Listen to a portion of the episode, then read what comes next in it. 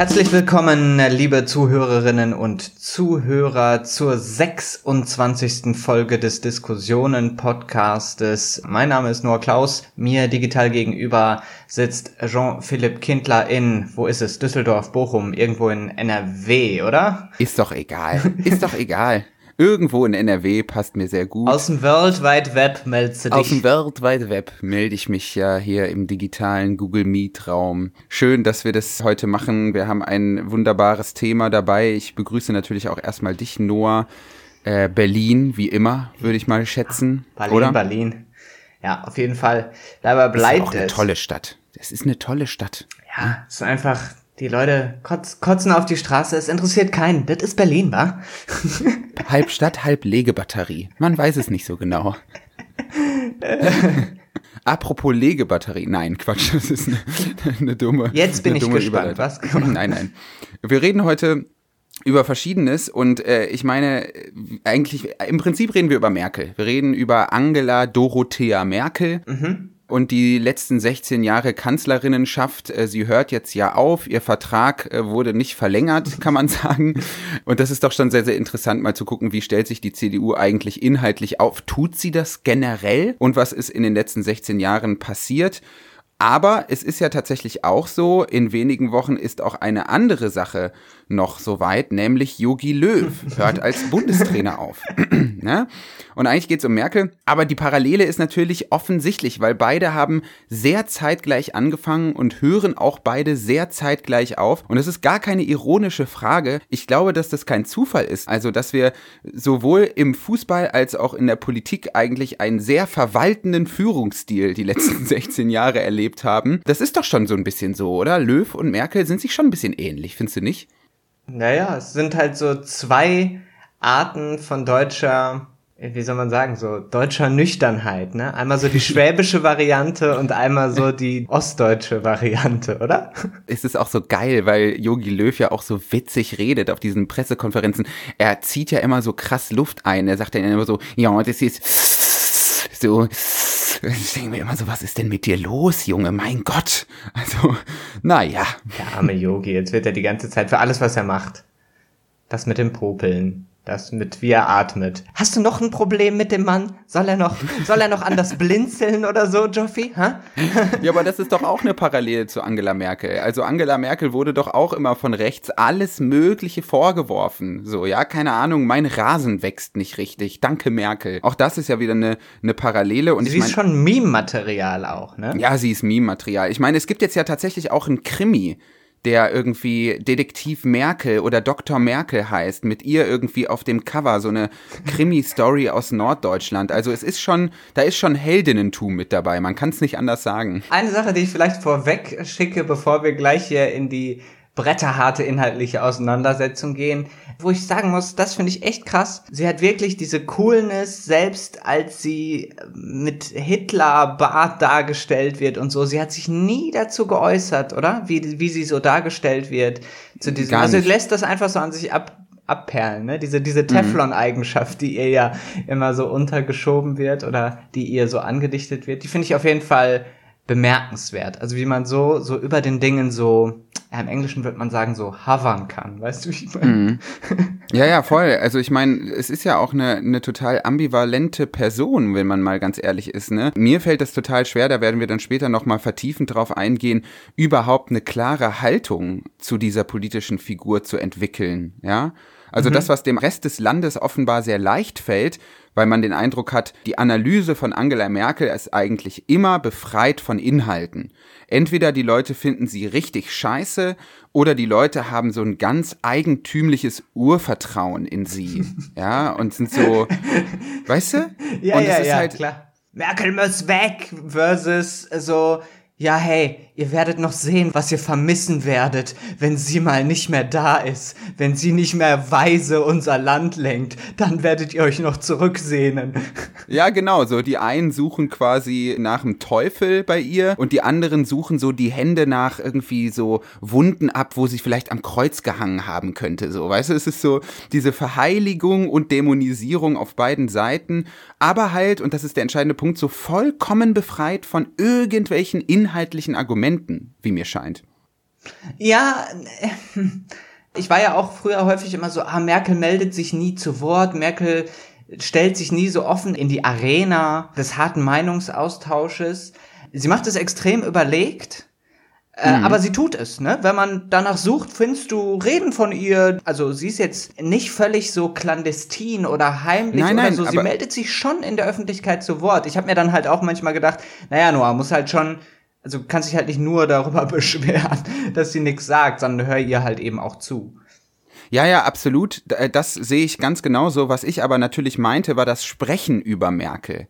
Mhm. Ja, also die Rezeption der Merkelschen Politik, die scheint mir doch dann an vielen Stellen, ja. zum, zumindest im politischen Mainstream, relativ befreit von Inhalten zu sein. Das meinte ich. Dass sie selber nicht vollkommen inhaltslos ist, ist ja vollkommen klar aber dazu später mehr. Jetzt haben wir natürlich halt auch einen neuen CDU-Vorsitzenden, Armin Laschet. Und Laschet macht's ganz clever. Da zitiere ich mal einen Tweet von Hans von der Burchardt. Der schreibt, Armin Laschet says he's combining Angela Merkels sobriety, also Nüchternheit, with Emmanuel Macrons passion. Anspruch und Wirklichkeit. Also wirklich Armin Laschet als die Mischung von Merkel und Macron, ey. Oh Gott, ich, wenn ich sowas sehe, ne, denke ich mir immer wieder so, was erlaube. Also es ist wirklich so dreist einfach, wie man von diesem Mann verarscht wird. Äh, anders als andere Führungspersonen, er gibt sich nicht mal Mühe. So, er gibt sich nicht mal Mühe. Oh Gott, oh Gott, oh Gott, oh Er Gott. ist so der Typ, der früher in der Schule so schnell noch vor dem Unterricht die Hausaufgaben abgeschrieben hat und sich dann so im Unterricht so richtig stolz meldet und dann, und dann halt so, dann halt so die Lösung sagt und dann so in den Klassenraum so grinnt. Ja, ja, genau, aber um das, um das Bild nochmal zu ergänzen, er ist halt aber schon auch der Typ, der dann sich vor demjenigen meldet, von dem er abgeschrieben hat, so. Und dann steht der andere doof da. So, weißt du, was ich meine? Das ist eigentlich, mehr gibt's dazu eigentlich nicht zu sagen. Personenanalyse abgeschlossen. er soll heute nicht oh, Thema Mann, sein. Merkel soll es sein. Eigentlich soll er nie Thema sein. Who cares? Naja. Aber ich meine, wir haben ja auch Wahlkampf nur. Vielleicht das nochmal ganz kurz. Ich habe letztens Markus Lanz geschaut und da sagte irgendein äh, Politikjournalist, sagte so, Wahlkampf sei ja die spannendste Zeit äh, äh, des Jahres für Leute, die sich für Politik interessieren. Und ich habe mich so bei dem Gedanken erwischt, dass ich dachte, nein, es ist eigentlich genau das Gegenteil. Eigentlich ist Wahlkampf die uninteressanteste Zeit für Leute, die sich für Politik interessieren, weil nichts passiert. Ja, beziehungsweise man muss halt, auch wenn in dieser Zeit nichts passiert, die kleinen Sachen, die passieren, müssen halt so richtig, die müssen halt so richtig hochgepimpt werden. Und ist so, ja, okay, klar. Jetzt Diskussion hierüber. Und man denkt sich so, ah, okay. Das? Ja, es sind ja vor allem auch immer wieder die gleichen Schablonen, ne, die irgendwie von vor vier oder acht oder zwölf Jahren rausgekramt werden. Dann ist Rot-Rot-Grün, dann natürlich wieder Kommunismus, so, das hört man natürlich immer und die Grünen sind die Verbotspartei. Und für mich ist das ja persönlich enttäuschend, weil ich freue mich immer schon, wenn ich das höre. Ne, ich höre immer so Kommunismus und denke mir, wo, wo? und dann werde ich doch bitter enttäuscht. Nein, nein, aber lass uns doch mal einsteigen. Wir haben uns vorgenommen, diese vier Legislaturperioden unter Merkel-Führung mal so ein bisschen inhaltlich zu analysieren und da ist zu starten mit der großen Koalition von 2005 bis 2009. Vielleicht schicken wir mal vorweg, dass wir natürlich überhaupt nicht die Möglichkeit haben, das jetzt hier in den paar Minuten irgendwie abschließend zu klären, aber wir werfen halt Klar. einfach mal so ein bisschen Schlaglichter. Und, genau, äh, einfach, wir wollen der ganzen Sache dieser Merkel-Nostalgie und diesem Merkel-Hass vielleicht so ein bisschen das ein oder andere inhaltliche Argument schenken. Das kann, glaube ich, nicht schaden. So.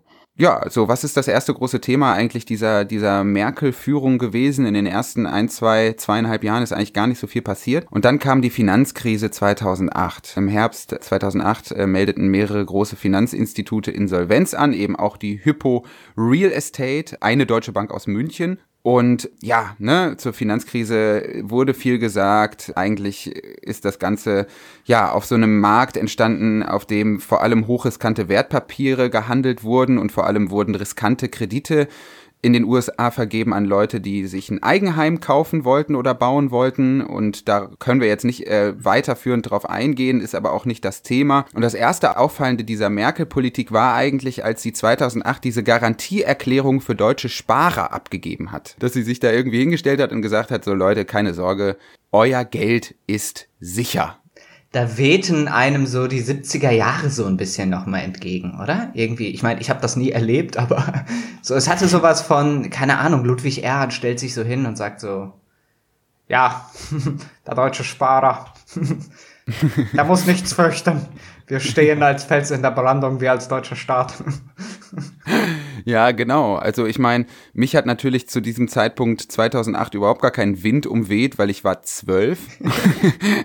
aber, aber ja, so im Nachhinein in der Betrachtung äh, kann ich das schon gut nachvollziehen. Ja, Absolut. Ja, ich meine, es war ja vielleicht auch eine Strategie von Merkel, die eigene Bevölkerung irgendwie vielleicht auch so ein bisschen, ist jetzt eine steile These, aber das Ganze so ein bisschen zu entpolitisieren. Ne? Also dadurch, dass halt so das Individuum in Deutschland einfach diese Botschaft bekommen hat, so, hey, mach dir keine Sorgen, deine Spareinlage ist sicher, überlass den Rest uns, gab es vielleicht in Deutschland auch gar nicht so eine intensive Auseinandersetzung mit den Folgen der Finanzkrise global betrachtet, wie das beispielsweise in anderen Ländern der Fall war, oder? Auch aus meiner persönlichen Perspektive, ich war halt auch super jung. Und als ich mich da dann letztens mal mit Leuten auch drüber unterhalten habe, ist mir auch mal so aufgefallen, dass diese Krise für mich, ich habe davon dann in den Nachrichten gehört, aber für mich war das halt als westdeutsches Bürgerkid irgendwie nicht so, ja, ich weiß nicht. Also das hatte nicht so einen realen Bezug und erst im Nachhinein habe ich dann von den ganzen Verwerfungen erfahren, so die, mhm. die damit einhergingen. Mhm. Ich habe diese Zeit durchaus auch noch irgendwie so ein bisschen in Erinnerung, auch wenn ich da wirklich, wie gesagt, sehr jung und unpolitisiert war, aber zumindest war es in meinem Elternhaus natürlich auch reges Thema. Mhm. Das ist vollkommen klar. Und ich meine, man kann natürlich auch noch mal ganz kurz erklären, warum das damals auch so wichtig und so richtig war, dass Merkel und Co. sich in die Öffentlichkeit gestellt haben und gesagt haben, diese Spareinlagen äh, sind sicher, weil in Finanzkrisen immer eine ganz, ganz große Gefahr besteht und die nennt sich Bankrun. Ja, also wenn Menschen beispielsweise die Angst haben vor Geldabwertung und äh, vor Insolvenzen der Bank, bei der sie ihr Konto haben, dann ist es natürlich ein nachvollziehbarer Reflex, zum Sparkassenautomaten zu rennen und sein ganzes Geld eben abzuheben. Und da das wissen wir alle, natürlich halt aber die Banken niemals so viel Bargeld vor Ort verfügbar haben, wie quasi die zusammengefassten Kontoguthaben der Bankkundinnen und Kunden, wäre man da natürlich in Teufels Küche geraten, wenn jetzt alle gleichzeitig äh, ihr Geld abheben. Das hätte dann doch zu enormen gesellschaftlichen Verwerfungen geführt. Und deswegen war das natürlich damals ein sehr kluger wie absolut notwendiger Schritt. Ja, da sieht man dann auch schon so dieses technokratische Element, was sich durch die ganze Kanzlerschaft irgendwie durchziehen wird da fängt das dann natürlich schon so ein bisschen so an, ne? Dieses, aha, wir müssen hier Erschütterungen, die vom Weltmarkt ausgehen, müssen wir so abfangen und den Status quo irgendwie aufrechterhalten über diese trockene, verwaltende Art, ja.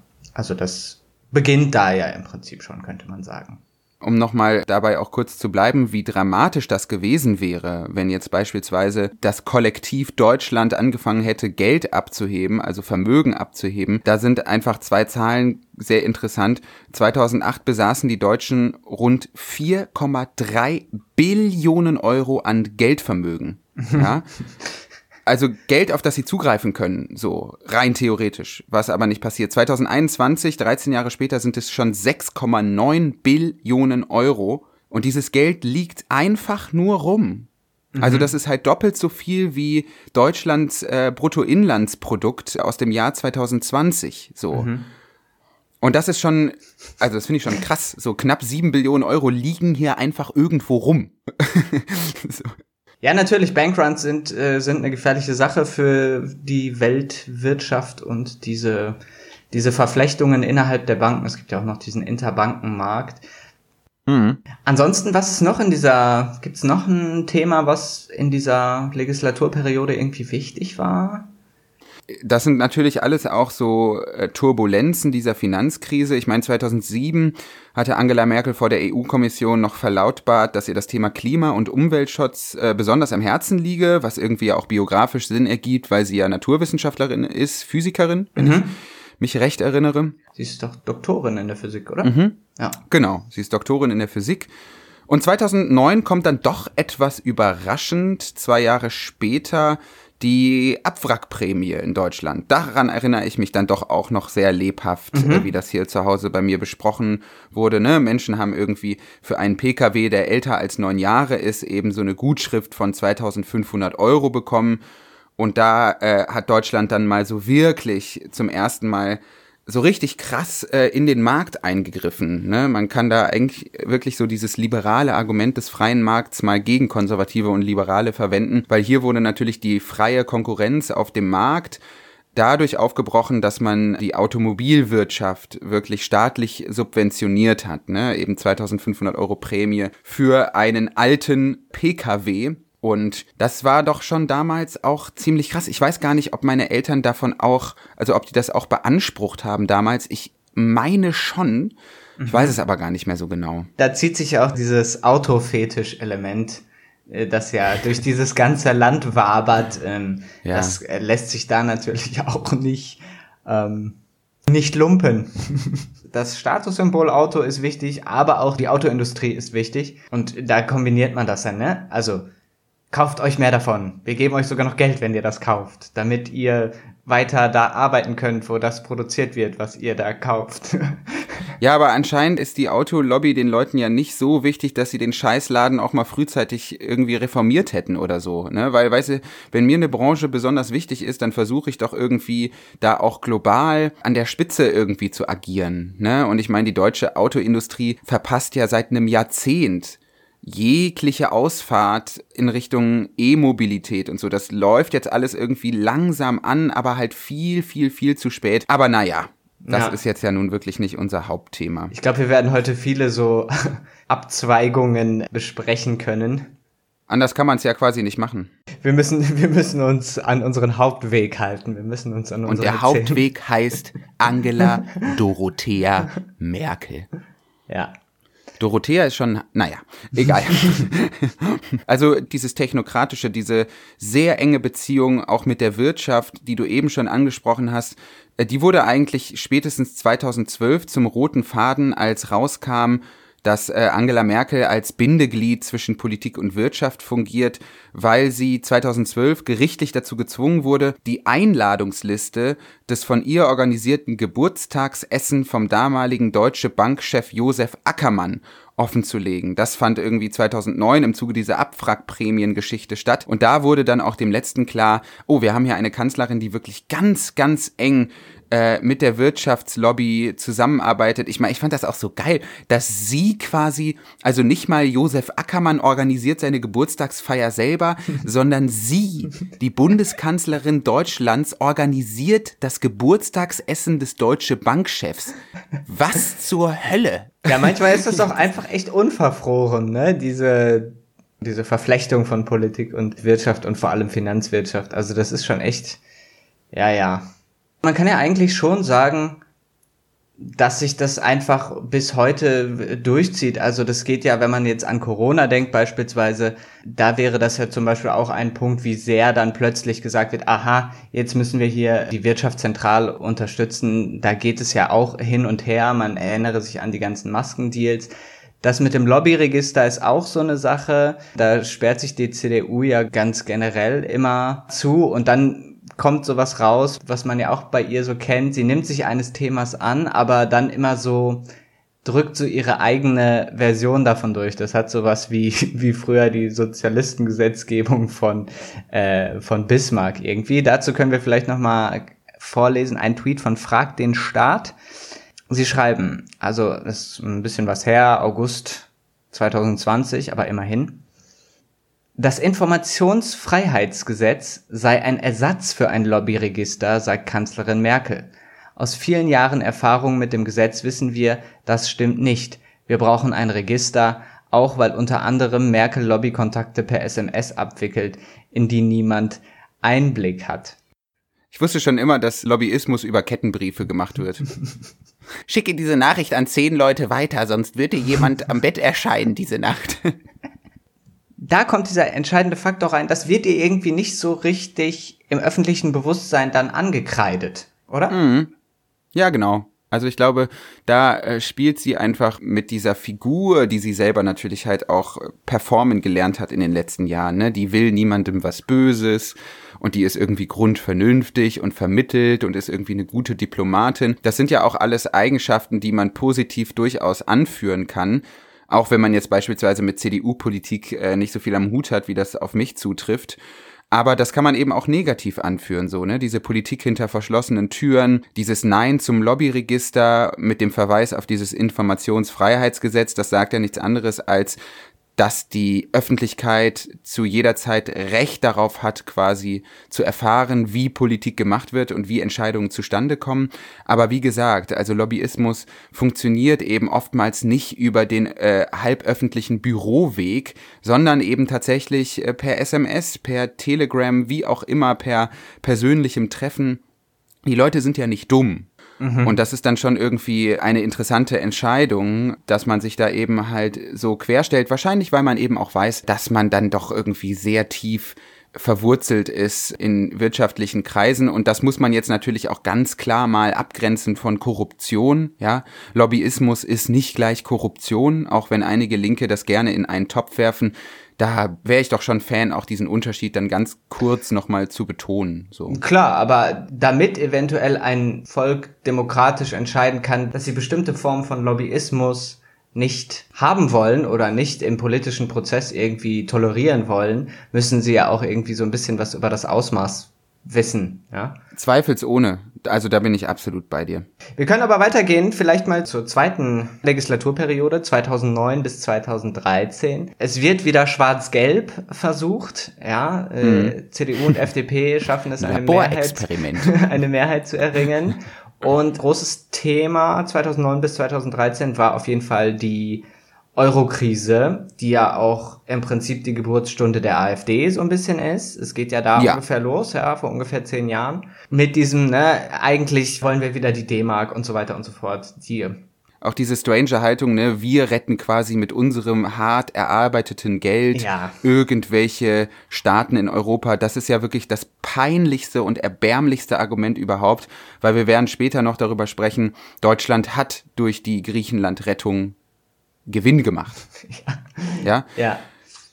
So, genau. und da, da sind wir bei einem ganz wichtigen Punkt, weil wir haben jetzt Eurokrise gesagt, Noah, aber im Volksmund ist diese Krise halt als Staatsschuldenkrise bekannt. Und das ist deswegen so irreführend, weil die betroffenen Länder, die man mit dieser Staatsschuldenkrise meint, also eben vor allem Spanien, aber auch Italien, Irland und eben auch Griechenland, alle diese Staaten bis auf Griechenland waren vor dem Einbruch ihrer Volkswirtschaften durch diese Eurokrise keinesfalls hoch verschuldet es ist pure Ideologie, dass das überhaupt Staatsschuldenkrise genannt wird, weil da immer quasi so dieses Argument herumwabert, ja, diese faulen, komischen Staaten in Europa, die sich verschuldet haben, weil sie nicht vernünftig wirtschaften können und wir Deutschen müssen die jetzt retten, weil die sind einfach faul und so. Und das ist natürlich das ist so diese pure Schäuble-Ideologie. Man kann es wirklich nicht freundlicher ausdrücken. Ja, ja, ja. Wobei dann natürlich auch noch so der Punkt drin ist, und das auch einigermaßen kompliziert, dass Merkel natürlich, glaube ich, relativ früh in ihrer Kanzlerschaft, und das widerspricht so ein bisschen diesem Gedanken, sie hätte keine Vision.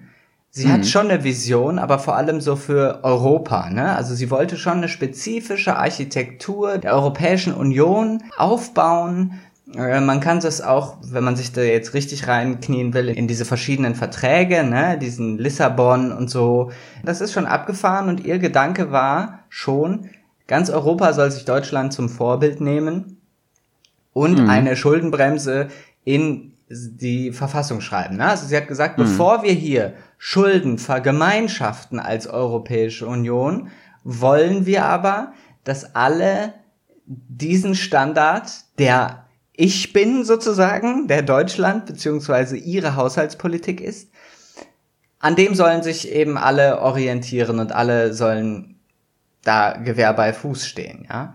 Und man kann ja, ja. eben an, eine andere Politik haben, was das angeht. Man kann ja stärker ähm, verschuldet sein oder so weiter. Gibt's ja andere Länder, die da einfach anders drauf sind. Und die damit auch gut fahren? Die damit auch gut fahren, kommt auf ihre Machtposition an. Die USA fahren damit super, aber sie sind halt auch der Welthegemon. Ja. Ähm, daraus ergibt sich dann halt so dieser, dieser Clash, der in dieser zweiten Legislaturperiode dann voll in Aktion tritt, könnte man sagen. Ja, ne, man muss natürlich halt auch die Verbindung ziehen zur Legislaturperiode zuvor, weil natürlich beispielsweise auch namhafte Ökonomen wie Adam Tooth, auf den wir noch öfter zu sprechen kommen werden in dieser Folge und über den wir auch schon ein paar Mal gesprochen haben, natürlich äh, den Ursprung der Euro-Krise 2010 mit zahlreichen Staatspleiten, die sehen schon die Ursache für diese Krise in der Finanzkrise. Ja, mhm. also vor allem dadurch, dass viele Staaten around the world in Massen Weise Privatschulden zu Staatsschulden gemacht haben, indem Banken gerettet wurden und so, ja. Aber das ist eben eine Sache, die vielleicht auch ein wenig zu weit führt. Was du aber sagst, ist ganz interessant. Es gibt ein Buch, das ich empfehlen werde, bin ich jetzt gerade spontan drauf gekommen. Es heißt German Power, das Paradox der deutschen Stärke von Hans Kundnani. Und da gibt es auch so diesen Take von ihm, dass er sagt quasi, in den 30er, 40er Jahren strebte Deutschland so eine geografische Erweiterung des Staatsgebietes an und heute strebt Deutschland eigentlich so eine wirtschaftsliberale Erweiterung des Staatsgebietes an. Und das passt ja zu dem Punkt, den du genannt hast, ne? Also dieses anderen Ländern überstülpen wollen, die eigene schuldenpolitische Ideologie, so. Mhm. Und das sieht man natürlich zu dieser Zeit ganz enorm, denn Deutschland wird dann natürlich unter Führung von Angela Merkel und Wolfgang Schäuble auch zum wichtigsten Akteur, wenn es um den Umgang mit dem insolventen Griechenland geht. Ich kann gleich mal eine kurze Stelle bei Adam Tooze ähm, zitieren, wo ich dann doch so einen kleinen What the fuck Moment hatte. Der klassische What the fuck Moment. Und dieser What the fuck Moment, der lässt sich äh, bei mir relativ gut konkretisieren. Da kann ich vielleicht auch mal ein Zitat aus eben Crashed von Adam Tooze nochmal zum Besten geben. Und zwar geht es dann darum, dass in dieser Hochzeit, also wirklich 2011 ist es ganz dramatisch, die EU überlegt sich einen Rettungsschirm für Griechenland. Die Griechen hatten vor kurzem neu gewählt und dann hat eben der Ministerpräsident Papandreou gesagt, nee, bevor wir jetzt so ein heftiges Sparprogramm hier übernehmen, muss sich die Griechen entscheiden lassen. Es muss ein Referendum geben. Es gab nämlich eine Arbeitslosigkeit 19,7 Prozent, riesige landesweite Streiks wirklich. Und dann sagt eben Papandreou, gut, okay, jetzt Referendum. Und das hat Merkel und Sarkozy überhaupt nicht geschmeckt mhm. weil das das ganze Stabilisierungsvorhaben in Frage gestellt hat und es gab zu der Zeit ganz viel so diesen Gedanken des Ansteckungseffekts. Ne? Wenn ein Land fällt oder halt nicht mehr als kreditwürdig betrachtet wird, sind ganz schnell eben auch Italien und Spanien und dann eben auch Frankreich an der Reihe. Sarkozy wollte mhm. das überhaupt nicht. Und jetzt kommt das Zitat, ich finde es total abgefahren. Am 3. und 4. November verabredeten Merkel und Sarkozy am Rande des Gipfels von Cannes in diskreten Treffen mit der griechischen Opposition und Papandreous ehrgeizigem Finanzminister Evangelos Venizelos das Referendum abzusagen und Papandreou als Ministerpräsidenten abzulösen. Nachfolger Papandreous wurde ein verlässlicher Technokrat, Lukas Papademos. Und ich habe das so gelesen und dachte so, was? was? So, sie quatschen da einfach so mit denen und sagen dann halt irgendwie, Nee, nee, haben wir keinen Bock drauf. Also das, äh, wir haben hier so einen Plan, der steht über den Dingen. Und da merkt man eigentlich mal die Spannung, die sich eigentlich zwischen Technokratie und teilweise auch eben Demokratie ergibt. Ne? Für Schäuble ja, und so weiter klar. ist ganz klar, nee, es gibt so übergreifende Pläne, Mhm. Da kann ich mir nicht erlauben, dass das griechische Volk in irgendeinem Referendum sagt, so, wir nehmen jetzt wieder neue Schulden auf, weil kein Bock mehr drauf, dass wir so arm sind, so. Ja. ja. Ähm, oder wir wollen unsere Wirtschaft ankurbeln oder so. Ne, pff, haben die keine Lust drauf. Und dann wird das einfach so am Rande des Gipfels von Cannes, in diskreten Treffen. Da war ich schon so, hui, ja, okay, gut. Ja, moin, so kann man es irgendwie auch machen. Und das steht dann doch das muss man wirklich als ganz, ganz klare Kritik an Angela Merkel wirklich anbringen. Das ist schon ein roter Faden. Also eben diese Politik hinter verschlossenen Türen, diese Strategie des, der soften Machtausübung so. Und das hat ja in Griechenland auch zu unglaublichen Verwerfungen geführt, ja. Also, um es nochmal einzuordnen, damals war es ja einfach so, die EU-Rettungsschirme, die Kredite, die man Griechenland angeboten hat, waren eben an konkrete Sparmaßnahmen geknüpft. Ja? ja. Unter denen besonders Geringverdiener und Leute mit mittleren Einkommen in Griechenland extrem zu leiden hatten. Die Leute sind auf die Straße gegangen und da kam es dann auch interessanterweise auch dazu, dass man sich in Griechenland wirklich extrem auf Merkel eingeschossen hat. Also in ja. Griechenland hat man das schon verstanden, was da passiert, ja, und wer da auch federführend ist. Und dann gab es neben sehr berechtigter und klarer und deutlicher, auch aktivistischer Kritik an Merkel natürlich auch immer wieder so ganz, ganz krasse Hitler-Vergleiche. Ne? Also irgendwie Angela Merkel, der neue Hitler und so. Das ist dann natürlich geschichtsrevisionistisch mhm. und ahistorisch, aber das sagt viel über den Gemütszustand der Griechinnen und Griechen damals aus. Ja, also dort zu Lande wurde verstanden, was Deutschland da eigentlich tut. Ja. Und besonders absurd wird es dann ja eigentlich Ende 2012, glaube ich, war es, als dann wirklich deutlich wird, Deutschland hat von der Griechenland-Pleite enorm profitiert. Man machte ganze 2,9 Milliarden Euro plus.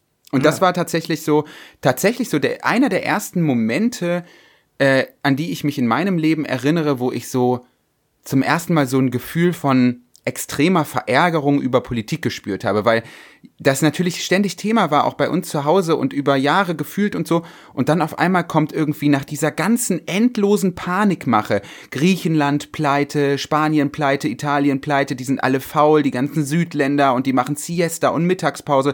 Und dann kommt auf einmal raus, dass Deutschland davon profitiert. Und das war so der erste Moment, an den ich mich erinnere, wo ich so dachte, was geht hier eigentlich ab? Will man uns hier eigentlich verarschen? Ich war damals 16. Mhm.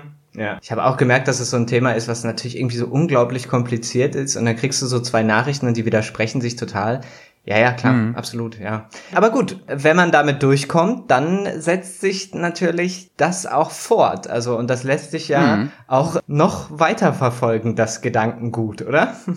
Ja, selbstredend. Also wir sehen es jetzt auch beispielsweise am aktuellen Programm der CDU wieder, dass ja, wir haben heute den 22. Juni und es wurde ja, glaube ich, gestern oder vorgestern präsentiert. Da sehen wir natürlich genau diese Politik auch weiterhin. Ne? Deutschland soll eben weiter Exportweltmeister bleiben, wo man ja auch, da ist wirklich ganz einfach. Dafür braucht man keine Ahnung von Wirtschaftspolitik zu haben. Wenn in einer Wirtschaftsunion, also der Europäischen Union, ein Land besonders viel exportiert, dann exportiert mindestens ein weiteres Land extrem wenig und importiert sehr viel. Meistens sind es aber mehrere Länder, wie im Fall von Deutschland und der EU, ja. Also die CDU will eben weiter diese ökonomische Vormachtstellung Deutschlands beibehalten. Sie wollen natürlich keine neue Schuldenaufnahme Deutschlands, ja. Also Staatsschulden sind da immer noch die ganz, ganz große Gefahr und um Gottes Willen nicht den gleichen Fehler machen wie Griechenland und die anderen Länder. Also da merkt man diese unglaubliche Beständigkeit dieser Staatsscheldenideologie. Ja, mhm. Schulden sind schlecht und das bringt uns an den Ruin.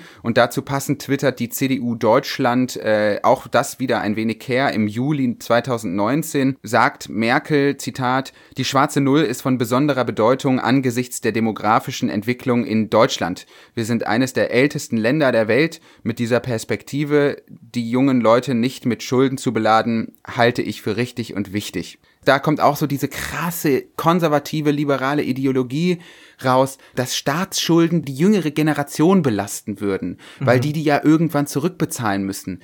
Aber man kann ja auch beispielsweise die Frage stellen, inwiefern sind junge Leute eigentlich durch Jugendarbeitslosigkeit belastet, durch nicht sanierte Schwimmbäder, durch schlecht sanierte Schulen, durch schlecht ausgestattete Schulen, ja, ja. Äh, durch unglaubliche Wohnungspreise in den Großstädten. Naja, dann während Corona, dass die sich das alles noch zufaxen, ja, Digitalisierung, auch noch so ein Punkt, ne? Können ja, wir auch genau. Noch reden. Glasfaseranschlüsse in Häusern und weiter, pipapo. Da macht sich ja noch mal ein ganz neues Fass auf.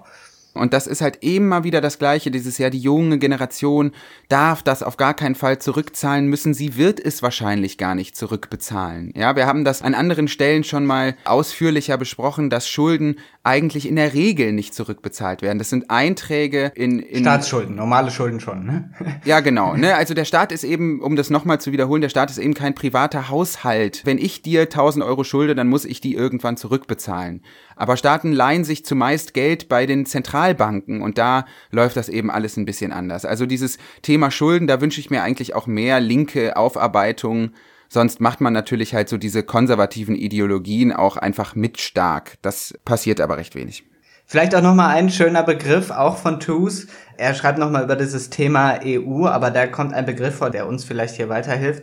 Er redet nochmal über Griechenland und sagt, mochte die Not der griechischen Bevölkerung auch groß sein, so fiel dies im größeren wirtschaftlichen Gleichgewicht der Eurozone doch kaum ins Gewicht. Die Auseinandersetzung drehte sich um die übergeordneten Fragen politischer Disziplin und Autorität und da halt vor allem eben Schuldendisziplin, die nach dem Dafürhalten der, und jetzt kommt's, konservativen Globalisten in Berlin das Fundament langfristigen wirtschaftlichen Wohlstands bildeten. Ne? Das ist also dieser Gedanke so, ne? Dieses Deutsche, ne? Gib nicht mehr aus, als du hast, arbeite streng, mach den Gürtel enger und dann wird's dir irgendwann später besser gehen, ne? Das ist so, könntest du jetzt zurückverfolgen, ja. wahrscheinlich bis zu Max Weber und den Protestanten. Also daher kommt das ja. Max Weber ist da wirklich eine empfehlenswerte Lektüre, wenn man sich die Frage stellt, wie eigentlich Kapitalismus entstanden ist, aus welcher religiösen Erzählung das auch herrührt. Ne? Ja, ja, so klar. Diesem meritokratischen Leistungsprinzip, so du bekommst das, was du tust, so und Gott liebt dich, Scheiße. wenn du arbeitest, dann ja, genau. arbeitest du dir deinen Platz im Paradies. Ja. Ich fühle mich von Gott nicht besonders geliebt, wenn ich arbeite, aber naja. Ich fühle mich auch an sich von Gott nicht so geliebt. Aber das beruht auf Gegenseitigkeit. Das ist gar nicht so schlimm. Naja. Wir smoothen direkt rüber zur dritten ähm, ja. Legislaturperiode 2013 bis 2017. Was ja. ist da wichtig? Naja, wir schaffen das nur. Wir ja. schaffen das doch mit den ganzen Geflüchteten. Ich würde sagen, das ist auch zu Genüge diskutiert, aber ja. ist natürlich interessant gewesen damals. War halt eben ein bis heute natürlich auch immer wieder zumindest am Rande besprochenes Problem. Und was ich daran so interessant finde, ich meine, Merkel hat damals 2015 eine relativ liberale Reaktion gezeigt auf diese Krise, ja. würde ich jetzt mal sagen. Ich fand das auch ganz gut, muss ich gestehen. Ja. Und heute ist es aber tatsächlich so, dass Deutschland ja so sehr stickum, sehr, sehr leise, auch sehr still in den letzten Merkel-Jahren so eine sehr konservative, regressive Flüchtlings- und Migrationspolitik dann doch gemacht hat. Man schaut sich irgendwie die ganze Situation in Moria irgendwie aus der Distanz an, zeigt da jetzt aber auch nicht besonders viel Initiative. So haben wir ja unseren Podcast angefangen damals, dass quasi ja, die stimmt. konservativen Ideologen so und vor allem die rechten Ideologen im Prinzip halb gewonnen haben, indem die CDU sich ihrem Willen im Prinzip beugt. Genau, so, ne, so diese sehr restriktiven Einwanderungs- und Migrationsgesetze und so, das wurde so alles sehr, sehr still und auch so ein bisschen klammheimlich, so ein bisschen durchgezogen. Und das ist dann natürlich auch da sieht man wieder so diesen Merkel-Stempel. An den richtigen Stellen mit knackigen, kurzen, klar verständlichen Statements in die Öffentlichkeit treten, sei es das Geld, der Sparer ist sicher oder eben wir schaffen das und dann halt aber der wirkliche, das wirkliche äh, Politik machen findet dann eigentlich außerhalb der Öffentlichkeit statt. Es ist ja auch irgendwie so ein bisschen unglücklich, weil Merkel, glaube ich, auch wieder so einen größeren Plan hat, den sie aber dann nicht, den insgesamt, den größere, die größeren Gedanken, die kommuniziert sie nicht richtig und lässt deswegen, glaube ich, Raum frei für Demagogen, die dann halt genau diese Kommunikationslücke ausnutzen. Mhm.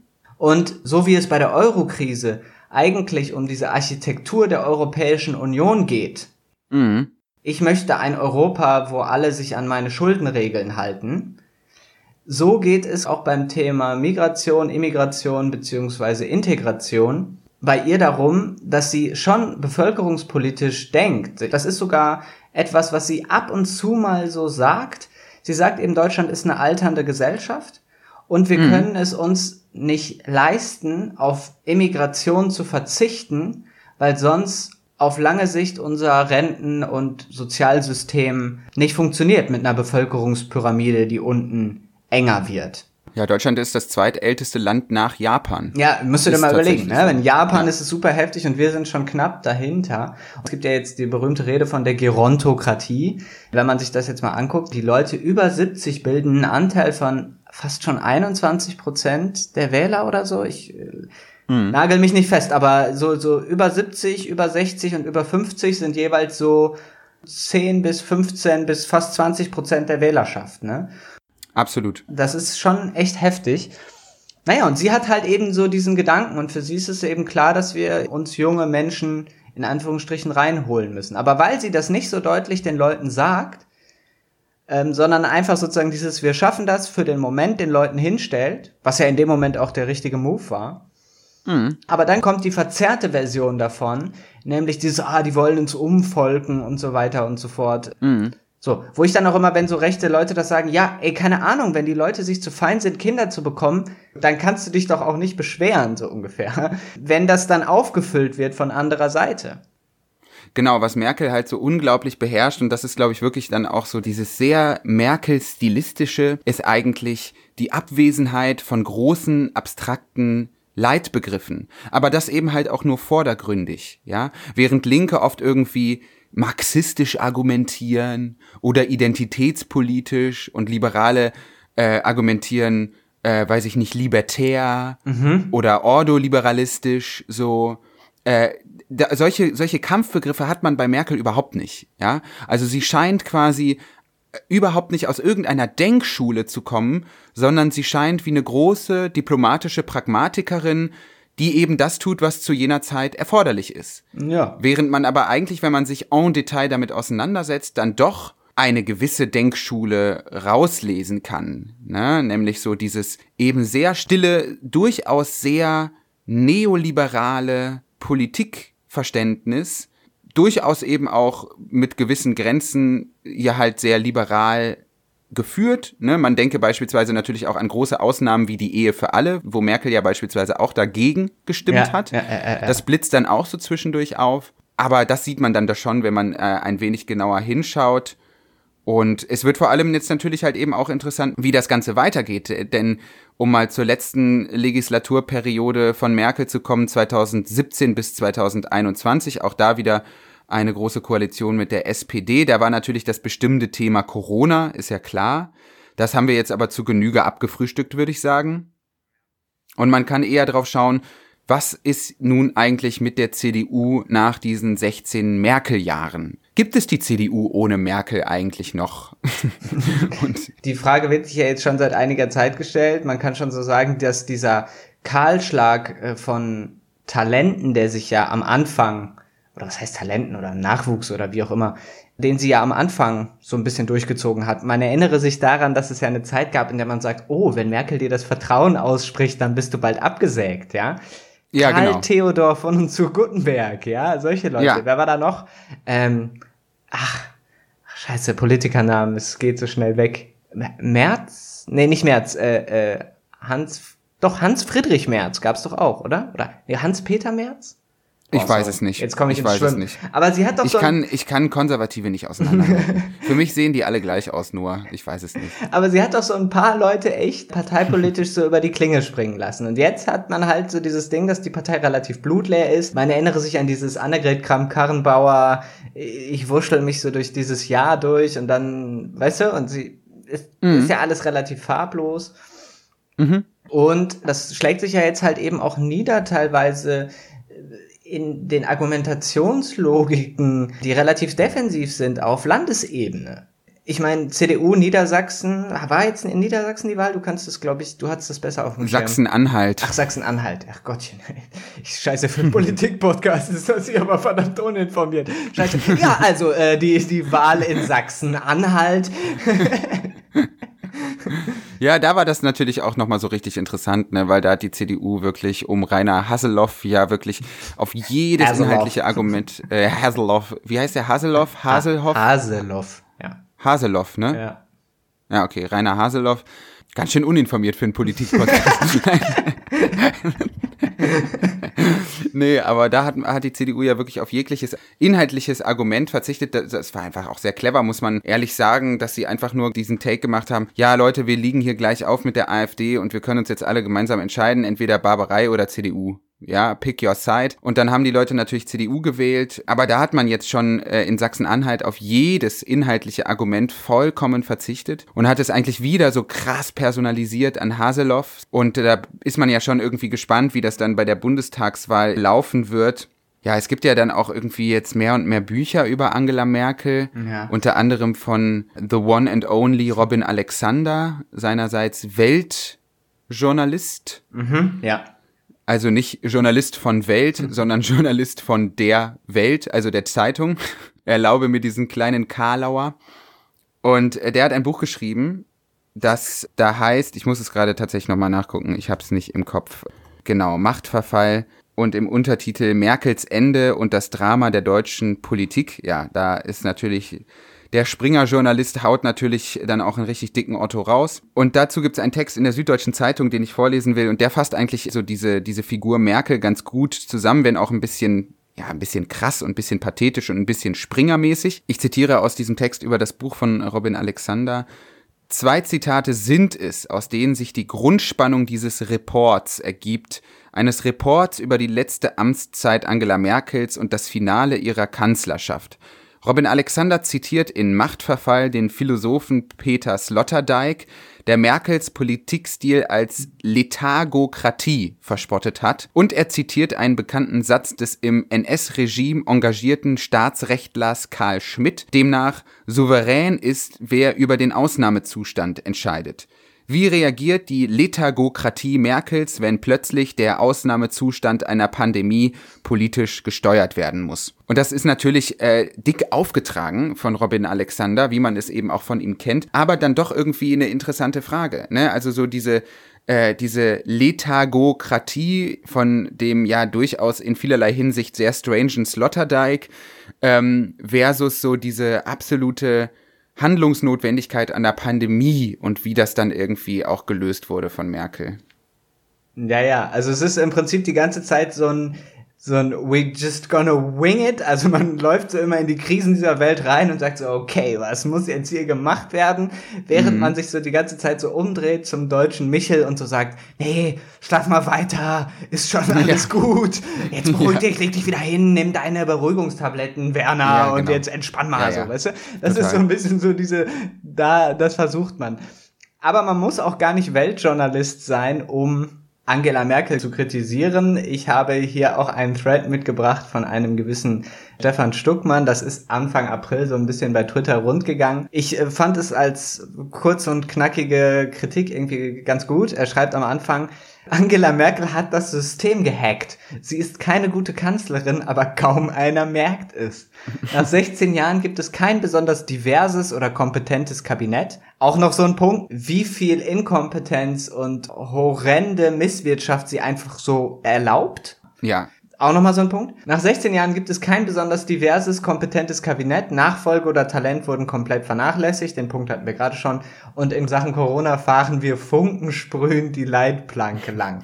Stattdessen kriegen wir machtabsichernde Kompromisspolitik, die schon in Nicht-Krisenzeiten allenfalls den Status quo absichert, angesichts großer Umwälzungen wie Klimakrise und Covid-19, aber im wahrsten Sinne des Wortes tödlich ist. Das muss man einfach auch mal so konstatieren. Absolut. Und dann geht es noch weiter. Als reine Verkauf, also weiter unten, als reine Verkaufsstrategie ist es brillant, sich als fast überparteiliche Quelle der Vernunft zu inszenieren, die still leidet unter der Inkompetenz und Ungeduld der vor allem männlichen Kollegen, aber inhaltlich wird daraus schnell eine Bankrotterklärung, weil sie große Teile politischen Spielraums reinen Machtsicherungserwägungen opfert. Sie wagt sich seltenst so weit aus der Deckung, dass es gefährlich werden kann. So gewinnt sie den Anschein eines seriösen Regierungsapparats, verliert aber Gestaltungsspielraum. Ja, das fasst es doch eigentlich ganz gut zusammen. Das ist eine ganz gute Zusammenfassung für dieses absolut ambivalente und dem muss ich sagen, kann ich mich selber auch überhaupt nicht mehr so richtig entziehen. Also immer wenn ich über sie nachdenke, stehe ich einfach so zwiegespalten vor dieser Kanzlerschaft und vor dieser Frau, weil ich irgendwie nicht genau weiß, ob ich jetzt diese Ruhe und dieses pragmatische irgendwie als das kleinere Übel gut heißen soll, so ungefähr so hey, da ist jemand in seinen Routinen und die kann das einigermaßen und so und irgendwie geht's mir doch eigentlich auch ganz gut, warum soll ich mich denn beklagen? Oder ob man eben dieses dauernde Defensivspielen, dieses ewige Auslavieren, diese Mauschelei hinter so Technokratentüren, ob man das dann einfach so schrecklich finden soll. Was machst du damit? Ach, ich finde es auch ganz, ganz schwierig, weil so diese gegenwärtige Zufriedenheit mit Angela Merkel ist natürlich genau das. Also es ist ein sehr gegenwärtiger Gemütszustand. Also ich bin immer dann, ich denke immer dann wenig oder neutral über Angela Merkel nach, wenn ich so selber irgendwie in meinem Lem so mir denke, ja, komm, es ist jetzt auch gut, wie es ist, so, ne? Also, ich glaube, positiv über Merkel nachdenken ist schon so ein bisschen dieser Lethargie folgen innerlich.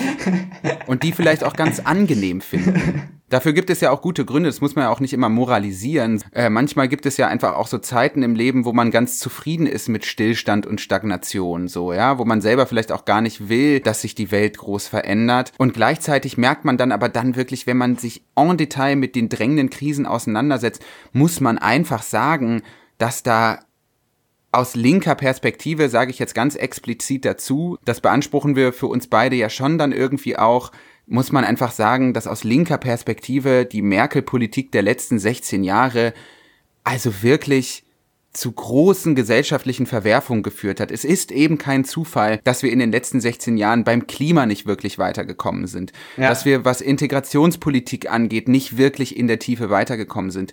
Dass wir Länder wie Griechenland geknechtet haben. Dass wir als Deutschland eine unglaubliche Vormachtstellung in der EU haben und damit natürlich halt auch die Spaltung, vor allem in Osteuropa, weiter vorantreiben. Das sind alles ganz, ganz große Krisen, die unter Regentschaft Merkel unangetastet bleiben bleiben oder auch gar vertieft oder verschlimmert wurden. Das kann man natürlich nicht alles ihr anlasten, wenngleich Deutschland natürlich eine sehr Kanzlerinnen fixierte Demokratie ist, sage ich jetzt mal. Aber wenn man genau hinschaut, gibt es dann schon irgendwie gute Gründe, inhaltliche Kritik zu äußern. Und zwar ganz abseits von dieser plumpen und auch teilweise sehr peinlichen rechten Kritik an ihr, ja, mit irgendwie, weiß ich nicht, ach, was sie da alles ist, so, ja. Ja, ja also diese Dämonisierung und so dieses, was ja. wir am Anfang schon hatten, dieses, oh, Merkel ist an allem schuld.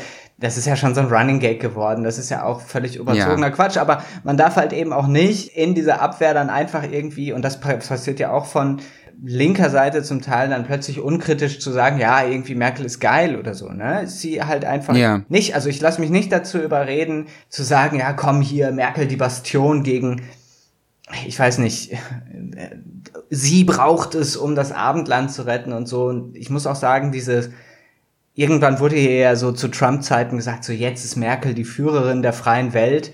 Da habe ich schon gedacht, okay, pff, okay, wenn das das Beste ist, was wir aufzubieten haben, Mhm. Ja, puh. Und ich meine, das zieht sich ja auch durch. Vielleicht auch noch mal eine ganz kleine Sache zum Thema. Wir hatten das schon mal hier angesprochen. Sie als Frau, ja, Merkel, mhm. Merkel und äh, und das Thema Frauen beziehungsweise Feminismus. Da gab es dann auch letztens irgendwie so Beiträge irgendwo, wo sich dann irgend so ein Jono hat hinreißen lassen. Ah, Annalena Baerbock wird nur so gehatet, weil hier endlich mal eine Frau sich ein hohes Amt zutraut. Und es ist mhm. manchmal hat man so den Eindruck, nehmt ihr Merkel überhaupt nicht als Frau wahr? Ja, das ist ja? total so. Ah, Baerbock, endlich eine Frau, aber es ist so, hä, sie würde literally einer Frau im Amt nachfolgen. Also, und mhm. dann ist halt die Frage, seht ihr sie halt eben nicht als feminine Frau oder so? Noch so eine komische Sache. Und dann verdeckt das aber den einfachen, simplen Fakt, dass Merkel relativ wenig für Feminismus tut. Mhm. So, sie hat relativ wenig für Frauenrechte und Gleichstellung getan. Wir sind, glaube ich, europäischer Spitzenreiter, was Femizide angeht. Und es ist, wird so achselzuckend hingenommen. Mhm. Sie setzt die Istanbul-Konvention einfach mehr oder weniger nicht richtig um. Das ist, finde ich, ist auch nochmal so, eine, so ein, das ist nochmal so ein, könnte man eigentlich schon mal noch eine eigene Folge drüber machen, aber. Auf jeden ähm, Fall. Ich hätte gern auch mal fast schon wie so eine Art wissenschaftlich geführte Studie dazu, was die Merkel-Kanzlerschaft mit jungen Frauen gemacht hat. Ja, das wäre super interessant. Also, weil sie ist ja beispielsweise für viele junge, aufstrebende, anpolitisierte Menschen auch keinerlei Identifikationsfigur. Genau. Ne? Also, man hat es ja nicht nur bei Baerbock gesehen, sondern das haben wir auch schon mal hier besprochen, man hat es auch bei Kamala Harris gesehen, ne? Ja. Die ja. auch so krass idealisiert wurde und so krass Symbol dieses strangen und am Ende tiefgreifend neoliberalen Aufstiegsversprechen wurde, so, wenn ich es schaffe, könnt ihr es auch schaffen und der ganze Scheiß. Solche Sachen gab es bei Merkel natürlich natürlich nie, an keiner Stelle. Ihr Geschlecht wurde eigentlich immer nur dann betont, wenn irgendwelche Parteikollegen gesagt haben, jetzt müssen wir aber ja auch mal wieder aneinander nicht bestellen, ne? Das reicht aber auch mit dieser Merkel. So, ne? brauchen wir jetzt mal Friedrich Merz. Also das war so der, der einzige Moment, wo diese, wo das Geschlecht dieser Kanzlerin irgendwie mal eine Rolle gespielt hat. Ja. Aber in positiver Oder halt dieses identifizierenderweise Mutti-Merkel-Ding, ne? Kannst du, Ja, genau, Das und hatten das, wir ja auch schon das, mal hier, ja. hier im Podcast. so, Und das, Ne? ja. Ich würde sagen, abschließend kann man sagen, Merkel ist natürlich auch bei Linken so beliebt. Es gibt ganz viele Linke, die dezidiert links wählen und sagen, ja, aber auf Merkel kann man sich schon einigen. Ich würde sagen, Angela Merkel ist der Gregor Gysi der CDU. Weil, weißt du, auf, auf Gysi kann man sich auch so, auch bei so Konservativen kann man sagen, ach ja, der Gysi ist schon in Ordnung. Ja. So, ja, mit dem kann man ja reden. Ja, ja, okay. Na gut. Abschließend können wir das hier in dieser kurzen Stunde nicht klären. Wir hoffen, dass wir so ein kurzes Wrap-up von diesen 16 Jahren irgendwie liefern könnten mit den jeweils zentralen äh, Konflikten und Krisen, die da gelöst werden mussten und naja, so richtig, man, man wird nicht so richtig schlau daraus, ob sie jetzt wirklich einen übergeordneten Plan hat. Man kann den manchmal so erahnen oder so, aber ich bin mal gespannt, ob es jetzt danach so eine Literatur dann gibt, weißt du? Ob es danach so, Ja, klar. sitzen doch bestimmt schon zehn Leute an irgendeiner Merkel-Biografie. Ja, die Texte werden geschrieben, auf jeden Fall. Aber das würde mich schon mal interessieren, auch wie sie sich dann als Kanzlerin danach so verhält. Weißt du? Ja. Ähm, weil ja, Ob sie auch zu Gazprom geht, so wie Schröder. und dann am Ende so Fotos hochlädt auf Social Media, wie sie so an der Pfanne steht und irgendwie so brutzelt, so, keine Ahnung, in Mac- MacPom den Grill anschmeißt oder so. Da bin ich mal gespannt drauf, auf die Post-Kanzlerschafts-Merkel. Ich bin auch sehr gespannt drauf und vor allem auch, wie ihr weiterer Karriereweg aussieht, ob sie jetzt einfach wirklich aufhört oder ob sie noch in irgendeiner Weise weitermacht. Das scheint mir völlig unklar zu sein. Wenn ihr beispielsweise wollt, dass wir weitermachen, dann könnt ihr uns äh, auch Geld überweisen. Äh, eine kleine Spende. Ihr müsst natürlich nicht. Wir machen das auch gerne hier. Ähm, äh, hier, paypal.me slash Diskussion ist da die richtige Adresse. Ihr könnt uns auch schöne Nachrichten über den Verwendungszweck mitteilen. Wir lesen das hier natürlich vor. Und ansonsten hören wir uns in naher Zukunft wieder, dann auch mal wieder mit einem Gast. Oder? Das nehmen wir uns jetzt einfach mal vor, oder Noah? Äh, Legen ja, uns jetzt einfach ist mal fest. angepeilt und Ja. ganz zur Not müsst ihr wieder mit uns vorlieb nehmen, aber Mensch, das wäre ja furchtbar. naja, aber ich bedanke mich bei dir für diese informative Folge und wir hören uns bald. das werden wir tun. Bis denn. Ciao, ciao. Ciao.